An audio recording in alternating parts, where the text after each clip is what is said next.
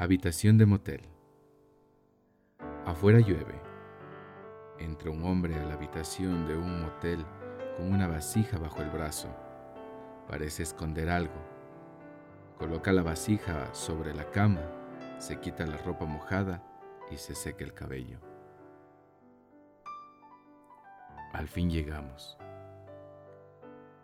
Saca una cajetilla de cigarrillos y enciende uno es como aquella vez cuando nos quedamos en la cabaña. ¿Recuerdas? Éramos felices, ¿verdad? No te vayas, dijiste. No me iré. Te adoro demasiado. Soy solo un cuerpo sin alma. es la verdad. No me iré. Acéptalo. ¿Sabes? Creo que la primera vez que un ser sintió tristeza, imaginó el cielo, el paraíso, el infierno.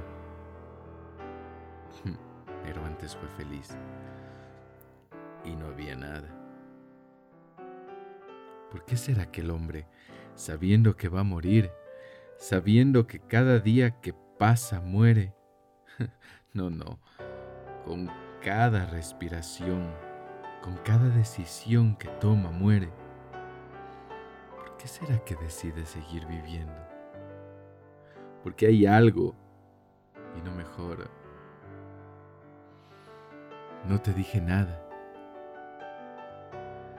Te confieso que sigo escribiendo aquella historia que te conté sobre un tipo que deja todo por una tipa, aunque es ya un enredo. Tenías razón. En verdad, todo un rompecabezas. Sigo atrapado en la parte donde te tenía cuatro dedos de mi boca y estábamos acostados en la cama escuchando a Leonard Cohen cantando Dance Me to the End of Love. Y no te besé. Te tenía miedo y unas ganas. ¿Ya te pedí que te cases conmigo? No, no. Eso va después. Habíamos acordado que primero seríamos amantes, para darle más emoción a ese drama. Luego te confieso que soy un poco homosexual, ¿verdad? Solo un poco. Pero, ¿cuándo me pierdo por unos años? Luego de que tú te casas con el doctor, ¿verdad? La vida es un pañuelo. Mi madre ha muerto y quería verte. Como te extraño, carajo. En el efímero estado en el que me encuentro, Desearía robarte un beso, abrazarte y perderme en ese negro y enredado cabello, acariciar tu piel pálida y llenarme del aroma de tus carnes. Pero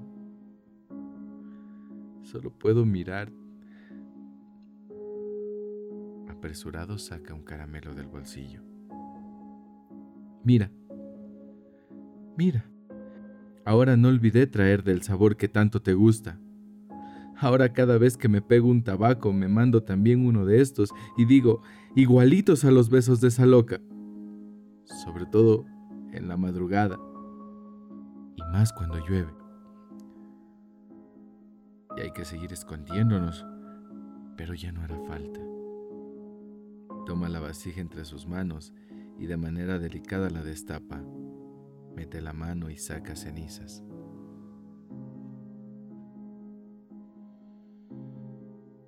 A veces éramos tan pobres que, como no podíamos pagar psicólogo, leíamos psicología y, en las cafeterías o bares hacíamos terapia de grupo, con café, cigarro y un buen caramelo de mora, como todo grupo terapéutico que se respete.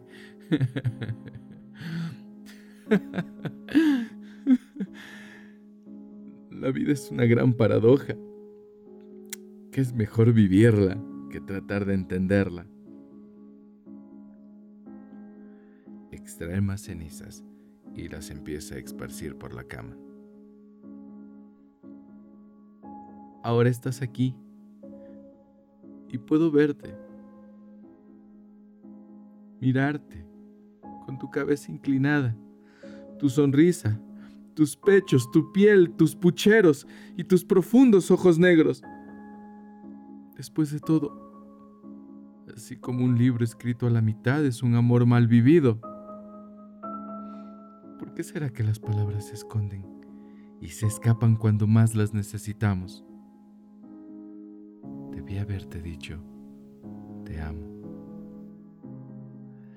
Se desvanecen ya las rosas, los girasoles y claveles. Solo queda ceniza. Universo, color, materia, amor. Todo es un efímero estado de la razón. Una gran comedia. ¿Por qué te quedas ahí? ¿Ah? ¿Por qué te quedas ahí? ¿Por qué no me respondes? ¿Acaso no estoy haciendo todo lo que me pediste? No olvidé esta vez el maldito caramelo. Solo me fui un momento. Dijiste que tomarías una ducha y, en dos años... No he hecho más que preguntarme qué te llevó a destrozarte. Tu rostro, tu cuello ensangrentado, desnuda, tu boca sin aliento y tu mirada sin vida, loca de mierda. Me pediste que te trajera y así te traje. Al mismo lugar. Ahora tenemos que bailar. Ven, baila.